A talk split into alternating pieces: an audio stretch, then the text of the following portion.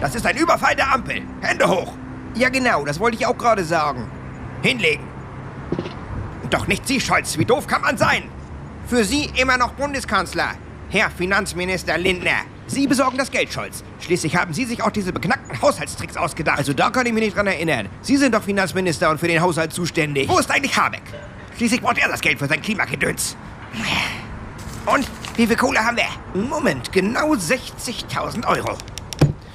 Fehlen uns nur noch 59 Milliarden, 999 Millionen und 940.000. Na dann zur nächsten Bank.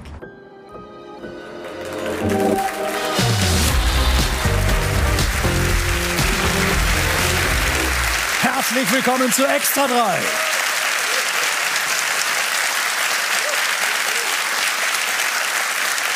Sagen Sie, ähm, haben Sie letzte Woche auch dieses sehr, sehr laute Klatschen gehört? Das war die schallende Ohrfeige des Bundesverfassungsgerichts für die kreative Haushaltsführung der Ampel. Zugegeben, es klang erstmal nach einem ziemlich genialen Coup, den Sie da ausbaldowert hatten, die Haushaltshasardeure rund um Olaf Scholz.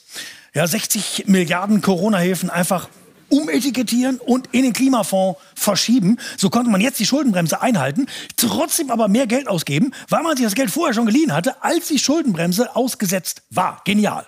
Aber leider nicht legal. Man kann sich das so vorstellen. Man leiht sich beim Nachbarn einen Laubbläser fürs Wochenende. Behält den dann aber vier Jahre lang und sagt, ach, jetzt habe ich gar nicht so viel Laub. Ich nutze den jetzt als Föhn. Das ist falsch weil man damit gegen eine Abmachung verstößt und weil man mit dem Laubbläser geföhnt scheiße aussieht. Die Idee kam ja von Olaf Scholz, der sich eigentlich auskennen sollte mit dem, was erlaubt ist und was nicht erlaubt ist. Er war ja Finanzminister der GroKo und hat auch in dieser Zeit noch diesen Plan ersonnen. Er ist im Bundestag dazu auch noch mal von der Union verhört worden. Wer hat diese Konstruktion, diese verfassungswidrige Konstruktion zur Umgehung der Schuldenbremse entworfen?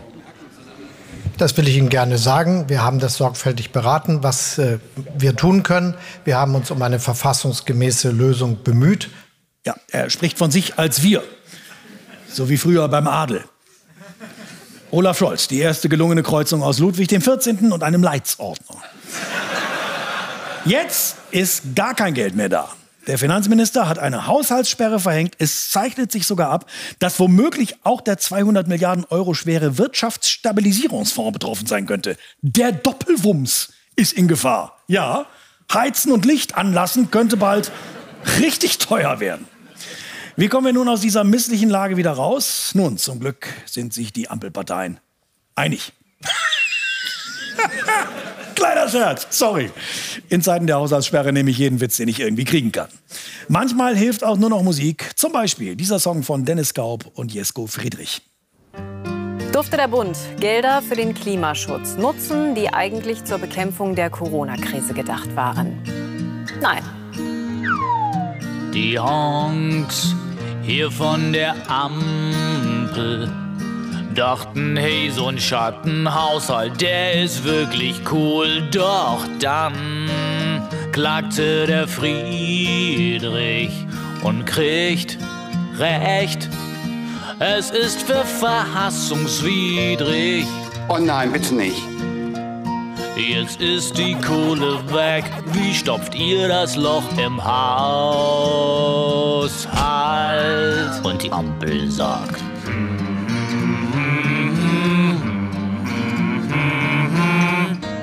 Ja, das ist natürlich eine absolute Schlampe, Schlappe für die Ampelkoalition. Und jetzt kein Geld fürs Klima. Wenn Strom und Gas jetzt teurer werden, findet's keiner prima. Und bei den nächsten Wahlen gibt's dann mit richtig Wumms auf die Mütze. Doppelwumms. Nee, im Ernst, woher soll die Kohle kommen? Kippt ihr die Schuldenbremse oder verkauft ihr den Lindner bei?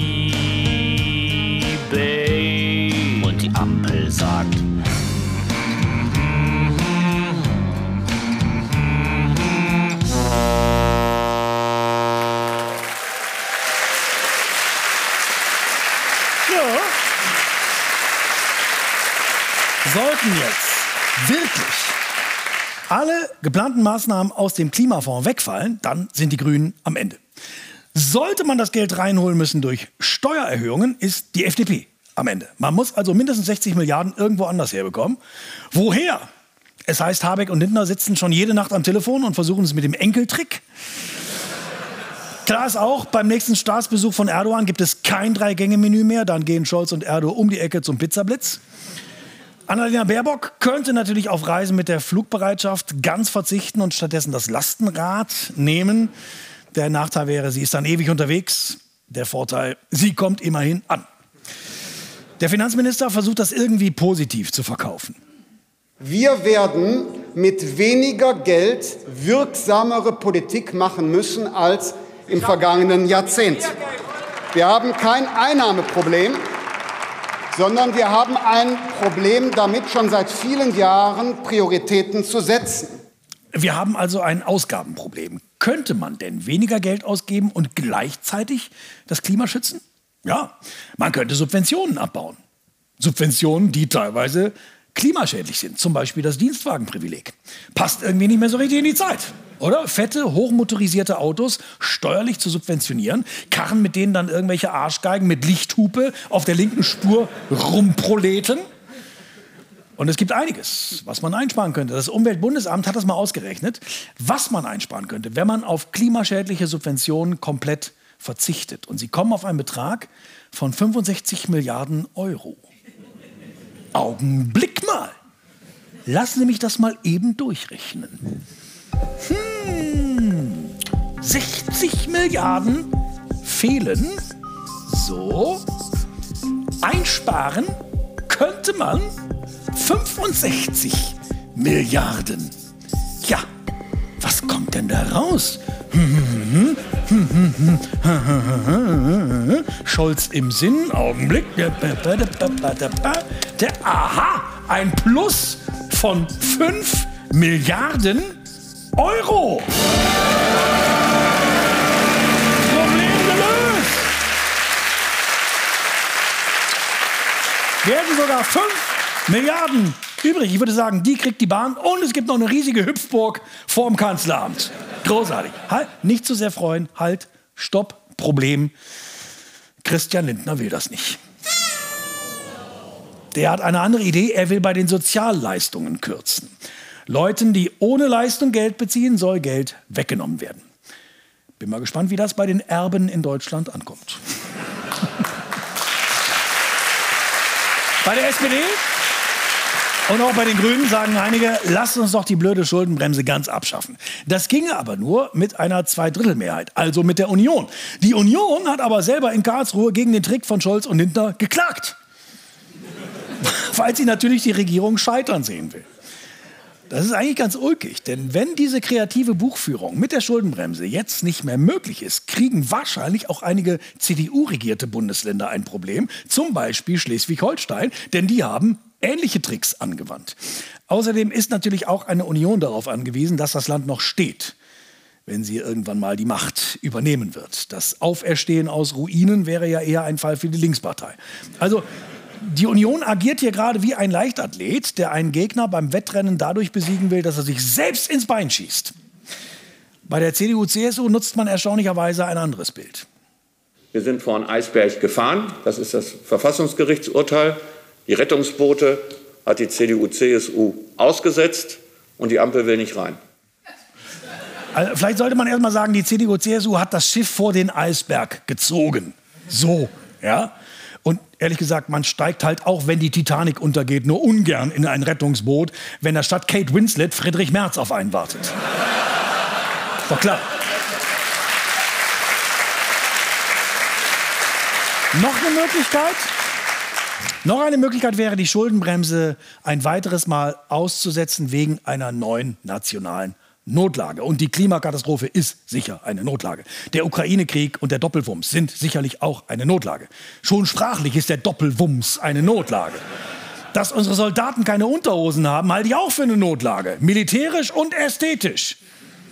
Eine Armee mit Schützen, aber ohne Schießer. Ist doch peinlich. Aus dem Kanzleramt kommt mal wieder überhaupt gar nichts. Olaf Scholz schweigt. Vom eigenen Kanzler geghostet werden. Hatten wir auch noch nie. Im Moment ist er so ruhig, dass Scholz ohne weiteres mit den ganz Großen der Zunft mithalten könnte.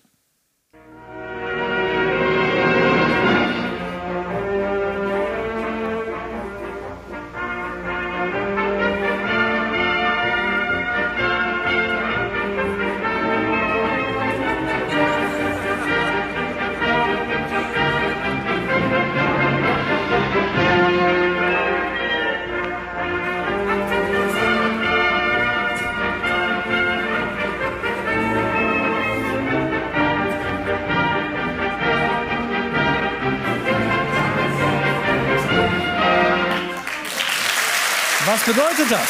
Man muss ihn ja irgendwie deuten. Es ist so ein bisschen Kaffeesatzleserei. Er sagt ja nichts, aber es ist ja so, je schwieriger die Lage wird, umso ruhiger wird Scholz. Eltern kennen das von ihren Kindern. Wirklich Sorgen muss man sich machen, wenn es im Kinderzimmer auf einmal ganz still wird. Gut, dass Olaf Scholz wenigstens seinem Tagebuch alles erzählt. Olafs Kanzlertagebuch.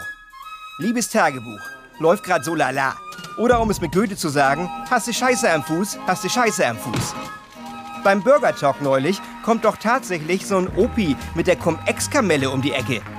Ihre Rolle im Cum-Ex-Ausschuss, da habe ich die Sorge, dass Sie sehr vergesslich sind. Da bin ich doch glatt philosophisch geworden. Ich erinnere mich an das, an das ich mich erinnere. Klare Aussagen mit vielschichtiger Botschaft waren eben schon immer meine Stärke. Wir sind fertig, wenn wir fertig sind. Das, was wir erreichen müssen, ist, dass wir sagen, wir haben viel erreicht. Apropos viel, muss mit meinen Ampelbrothers ganz schön viel Kohle auftreiben, weil die Heinis von der spanischen Inquisition, äh, ich meine vom Bundesverfassungsgericht, leider meine Haushaltstricks durchschaut haben. Dabei habe ich dafür in den 80ern extra den Volkshochschulkurs Haushaltstricks für Kanzler belegt. Aber nur weil jetzt 60 Milliarden fehlen, lässt sich ein Kanzler Olaf nicht aus der Ruhe bringen. Sie sehen mich jetzt hier nicht als einen Menschen ohne Zuversicht. Genau. Ein paar Euros werden wir ja schon irgendwie zusammenbekommen. Können ja die Steuern für die Reichen anheben. Kleiner Spaß. Bin ich Sozialdemokrat oder was? Am Freitag danach lasse ich dann für Erdogan einen Teppich ausrollen, aber nur B-Ware. A-Ware bin ich ja schon. Will ihm mal zeigen, wo der Frosch die Locken hat. Aber erst lässt mich der Schnurrbartschnulli warten wie Heimblöd. Dann schnauzt mir der Schnauzer mein Kanzleramt voll. Und am Ende versperrt er mir noch den Weg aufs Klo. Und hinterher kann er sich nicht mal mehr an meinen Namen erinnern. Frechheit. Am Wochenende machen die Jusos dann einen auf Palastrevolte und werfen mir vor, meine knackige Forderung nach Abschiebung im großen Stil sei aus dem Vokabular des rechten Mobs. Was bitte haben Möpse damit zu tun? Und ist es zu viel verlangt, dass alle in der SPD an einem Strang ziehen? Also an meinem meine ich. Da kann sich doch auch so ein neuer User-Vorsitzender mal unterordnen. Lieber Olaf, falls du dich noch daran erinnerst, für welche Partei du angetreten bist, ändere deinen Kurs. Also erstens habe ich zum Erinnern ja schon alles gesagt. Ich erinnere mich an das, an das ich mich erinnere. Und zweitens bin ich immer voll auf Kurs. Naja, fast. So, dann bis zum nächsten Mal. Dein Olaf. Ein Film von Tobias Döll. Weihnachten wird nicht gestreikt. Das hat uns Klaus Wieselski hoch und heilig versprochen. Ich hatte wirklich Angst vor einem einsamen Weihnachten. Kein Zug fährt, das Fest ist komplett im Eimer. Dafür meckert nonstop in den Nachrichten Klaus Wieselski in Dauerschleife. Furchtbar. Ich gönne den Lokführerinnen und Lokführern jede Lohnerhöhung und auch die 35-Stunden-Woche. Aber einen Warnstreik durchzuführen, bevor überhaupt verhandelt wird, das ist schon ein ganz besonderer Stil. Ist so ein bisschen das Motto, wir können gern miteinander reden, aber vorher hau ich dir schon mal eine rein. Weselski fand den Warnstreik natürlich völlig okay. Der Streik ist rechtmäßig, der ist zulässig und der ist verhältnismäßig. Das fanden die Bahnkunden auch, verhältnismäßig kacke. Klaus Weselski kommt mir ja immer vor wie so eine Mischung aus Chuck Norris und Horst Schlemmer. Oder? Er ist der letzte große Arbeiterführer, der mit kernigen Ansagen für die unterdrückte Arbeiterschaft kämpft und auch dem Bahnpersonalvorstand Martin Seiler immer wieder ordentlich einen mitgibt. Ja, ich sage an der Stelle einfach nur, was erlauben Seiler? Da begeht Herr Seiler Arbeitsverweigerung. Wir mussten ihn ja zum Jagen tragen. Kriegt er 1,4 Millionen, damit er nie arbeiten muss? Unser Management fährt doch gar nicht Eisenbahn. Die lassen sich in großen Autos durch die Gegend kutschieren. Herr Seiler ist an der Stelle einfach ein Großmaul. Das ist einfach nur Schwachsinn. Und Herr Seiler macht die Mimose. Und ich sage Ihnen offen und ehrlich, klar und deutlich, klar und deutlich. Mit uns ist nicht gut Kirschen essen. Vor allem nicht, wenn das Bordbistro mal wieder geschlossen ist. Weselski ist ein so harter Typ, der fährt im Klassenkampf auch noch die allerunterste Trittstufe aus. Und das, obwohl er ein CDU-Parteibuch hat. Wissen viele gar nicht. Was auch viele nicht wissen, Wieselski ist schon sehr, sehr lange aktiv als Kämpfer für die Arbeiterrechte. Er war schon bei der Französischen Revolution dabei. Hier, das ist er, Wieselski. Ja, dann hat er im frühen 19. Jahrhundert die Lokführergewerkschaft GDL gegründet. In der Zeit gab es noch keine Deutsche Bahn. Eine irre Leistung. Sein engster Freund damals war Karl Marx. Von dem hat er sich dann aber abgewendet. Marx war ihm zu arbeitgeberfreundlich. Weselski hat dann auch noch die russische Revolution mit angestoßen. Ja, hier, das ist er, der Typ hinter Lenin. Das ist Weselski. Auch die Revolution in Kuba geht auf sein Konto. Als Che Guevara und Fidel Castro in der Schweinebucht ankamen, stand Weselski schon mit einer Lokomotive Richtung Havanna da. Eine irre Leistung, vor allem ganz ohne Gleise. Bis heute kämpft Weselski jeden Tag seines Lebens nur für die Rechte der Geknechteten. Schon wenn er morgens aufsteht und ganz kurz frühstückt. Er frühstückt jeden Tag das Gleiche. Ein Bahnvorstand auf Toast. Die Bahn trifft das hart, denn die ist ja eh am Ende aus dem Klima- und Transformationsfonds, der sich soeben pulverisiert hat, sollte ja eigentlich die Sanierung der Bahn bezahlt werden. Und die Sanierung wäre dringend nötig, denn die Verspätungen sind auf Rekordniveau, die Gleise sind marode, die Brücken sind kaputt. Es gibt Stellwerke wie das hier. Es gibt in Deutschland Stellwerke, die sind allen Ernstes noch aus der Kaiserzeit. Und ich spreche von Kaiser Augustus. Das Geld, das, das Geld, das jetzt noch da ist, das ist ja, ich meine, was ist das? Jetzt ist nur Minimalgeld da. Das reicht vielleicht für Klopapier auf allen Zugtoiletten, wenn es hochkommt. Stellen Sie sich mal vor, es gäbe die Deutsche Bahn noch gar nicht und man müsste dieses Projekt Investorinnen und Investoren schmackhaft machen. Woanders hat Bahnfahren den Verkehr schon revolutioniert. CO2-neutral, schnell, für jeden bezahlbar. Ein Riesenerfolg in Japan, in Frankreich und in der Schweiz. Deshalb lasst uns diese Erfindung endlich nach Deutschland holen. Hier kommt die Deutsche Bahn. Bravo! Bravo, da investieren wir gerne.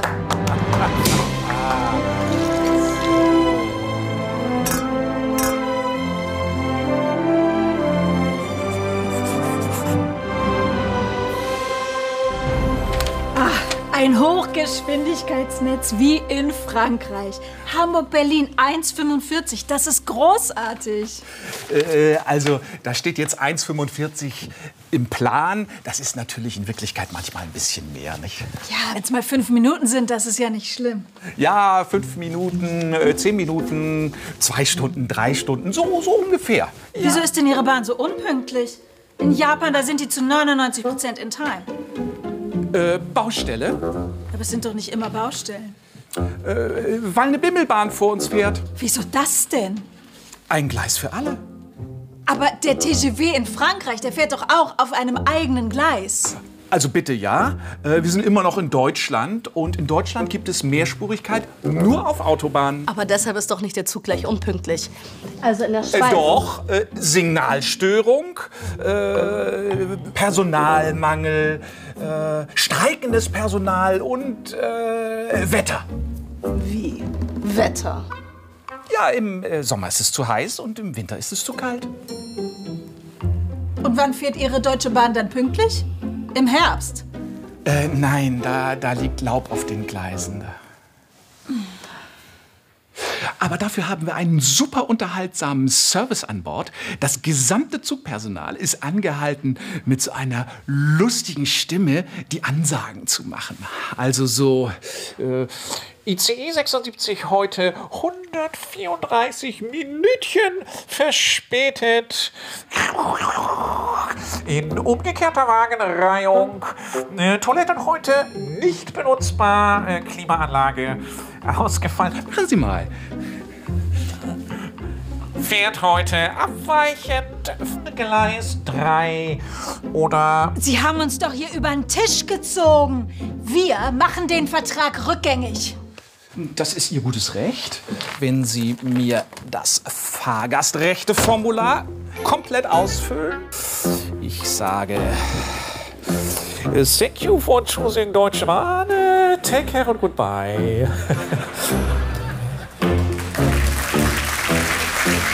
Ein Film von Sebastian Ried. Klaus Weselski kämpft unerbittlich weiter. Die Frage ist nur, wofür? Er kämpft nicht zuletzt dafür, dass seine Gewerkschaft größer wird. Es gibt ja bei der Bahn Weselskis GDL und die viel, viel größere Gewerkschaft EVG. Und diese Gewerkschaften konkurrieren miteinander. Und auch deswegen treibt Weselski mit seinen Lokführern einen Überbietungswettbewerb an, um so halt mehr neue Mitglieder anzulocken. Das heißt, wenn die EVG 10% mehr Lohn fordert, dann fordert Weselski auf jeden Fall 11%. Plus 555 Euro obendrauf, plus 3000 Euro Inflationszulage, plus 35 Stunden Woche, plus Massagesessel im Führerstand, plus gratis Cocktails für alle. Wie gesagt, ich, ich gönne es den Beschäftigten und äh, es ist kein leichter Job, es ist ein harter Job und Anlass zum Kopfschütteln gibt es ja auch immer wieder. Dafür sorgt die Bahn, darauf immerhin ist Verlass. Eine ziemlich verrückte Bahngeschichte kennt Martina Hauschild. Herr Winter wohnt im bayerischen Weichering in exquisiter Lage. Direkt vor seiner Haustür eine perfekte Verkehrsanbindung der Deutschen Bahn inklusive Bahnübergang. Also am Dienstag vor Allerheiligen war der Bahnübergang nur im Betrieb. Und dann habe ich hinten mein Auto beladen und wie ich dann zurückfahren wollte, war er geschlossen. Habe ich die, die Schilder gesehen. Bahnübergang dauerhaft geschlossen. Zack, bumm. Eine Überraschung der Deutschen Bahn für Anwohner und Gemeinde. Ich habe dann einen Bürgermeister informiert, ob der was weiß. Der wusste auch nichts. Nein, der wusste auch nichts. Dauerhaft geschlossen. Äh, ja, hat für Unmut gesorgt, weil was war dauerhaft? Dauerhaft für immer oder dauerhaft für zwei Monate oder dauerhaft für einen Tag? Wie lange dauerhaft dauert, weiß die Bahn auch nicht. Es ist eben irgendwas kaputt. Aber die Bahn verspricht, wir beschaffen so schnell wie möglich die erforderlichen Ersatzteile, um die defekte Technik zu reparieren. Und solange die Anwohner hier eh nicht rüberkommen, haben sie ja viel Zeit zu überlegen, wie sie zur Arbeit kommen und zum Einkaufen. Wir müssen jeden Tag raus ähm, und es ist einfach ein Unding. Wir waren sozusagen von der Umwelt abgeschnitten. Äh, man konnte nur über das Gleis gehen, das ist eigentlich verboten, ist illegal. Ja, und dann war das Problem natürlich, wie kommt die Post zu uns, wie kommt der Müll weg. Ach, da lässt man sich was einfallen. Die Anwohner fahren ihren Müll jetzt einfach zu diesem Nachbarbahnübergang auf die andere Seite der Gleise. Jetzt den Hebel betätigen und erstmal warten, so 20 Minuten. Denn bauartbedingt kann es aus technischen Gründen an diesem Bahnübergang bis zum Öffnen der Schranke zu einer längeren Wartezeit kommen. Und dann zurück zum anderen Bahnübergang und Müllsack abstellen. Fertig. Ach ja, hier hat übrigens Herr Kammerbauer mittlerweile einen Anhänger für die Post abgestellt. Das war für uns die einzige Möglichkeit, überhaupt noch quasi Post und Pakete zu kriegen, die wir auch brauchen, beruflich bedingt. Sind doch alle Probleme gelöst, oder? Und wie kommt auch ein Notarzt oder eine Feuerwehr zu uns? Ja. Feuerwehr, Notarzt und Landwirte müssen sich eben mal gedulden. Die Bahn meldet sich. Wahrscheinlich. Ich weiß auch heute wieder nicht, äh, wird die Schranke äh, erneuert oder, oder wird das Teil eingebaut, das fehlende, oder bleiben die Lotsen vor Ort oder wird jetzt einfach wieder zugemacht? Das wissen wir wieder mal nicht. Wer weiß das schon? Aber es ist immer gut, zweigleisig zu fahren. Deshalb hat Herr Kammerbauer schon mal eine Anzeige aufgegeben. Moderner Bahnübergang gesucht. Falls sich jemand meldet, das würde die Bahn sicher auch interessieren.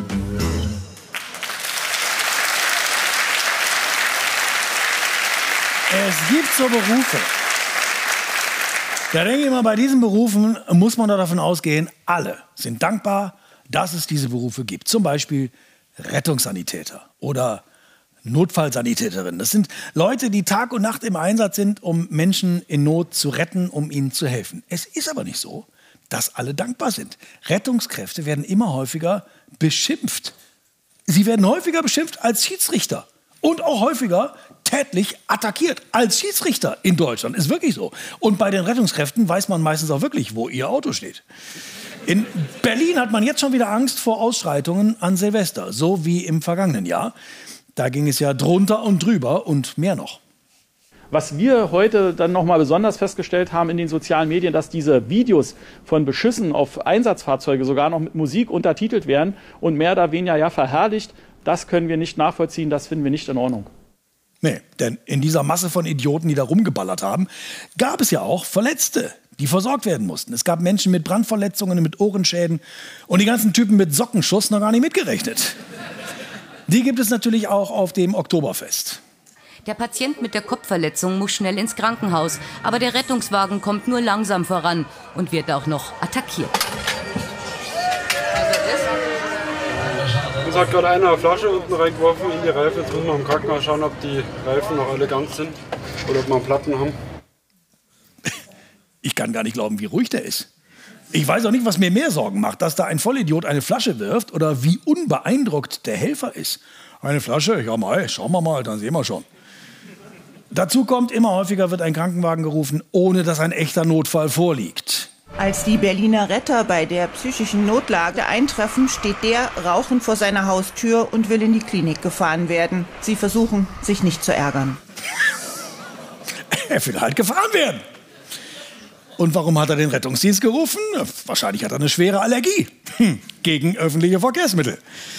Am Ende sind immer weniger Fahrzeuge für die wirklichen Notfälle frei. Eigentlich sollte ein Rettungswagen ja spätestens nach 15 Minuten am Einsatzort sein. Das funktioniert aber häufig nicht mehr. Es dauert oft viel länger. Es dauert zum Teil so lange, dass Patientinnen und Patienten den Notfall schon Tage vorher anmelden. Hallo? Meine Frau und ich hängen nächste Woche Mittwoch Gardinen auf. Wir haben keine Leiter, wir stellen einen Stuhl auf die Kommode. Kommen Sie bitte so gegen 17 Uhr. Wir müssten dann in die Unfallchirurgie. Außerdem Schichtdienst, Überstunden, die psychische Belastung, die Riesenverantwortung. Viele Rettungssanitäterinnen und Rettungssanitäter sind so fertig. Oft fahren am Ende nicht die Sanitäter die Patienten ins Krankenhaus, sondern die Patienten die Sanitäter. Und? Wäre das was für Sie? Du hängst in einem langweiligen Schreibtischjob fest, in einem grauen Büro, mit Kollegen, die ein bisschen doof sind. Dann komm zu uns und werde Rettungssanitäter MWD. Als Rettungssanitäter wirst du gebraucht. Die Challenge fahr an Einsatzorte, die du in der vorgeschriebenen Zeit nicht erreichen kannst. Und weil dich nicht alle durchlassen, knallt's auch mal. Digitaler Schnickschnack geht dir auf die Nerven. Hashtag Digital Detox. Dein Herz schlägt für veraltete Technik. Dann wirst du einige unserer Geräte lieben. Dich begeistert es, allen Menschen in Notsituationen zu helfen, egal ob sie überhaupt in einer Notsituation sind. Ist da der Notruf? Meine Haut ist so trocken. Mir ist langweilig. Hallo? Ich finde die Fernbedienung nicht. Du liebst es, ganz neue Seiten deiner Region zu erkunden, denn wenn der Patient endlich bei dir im Wagen ist, fährst du von einer Klinik zur anderen, weil keine mehr einen Platz hat.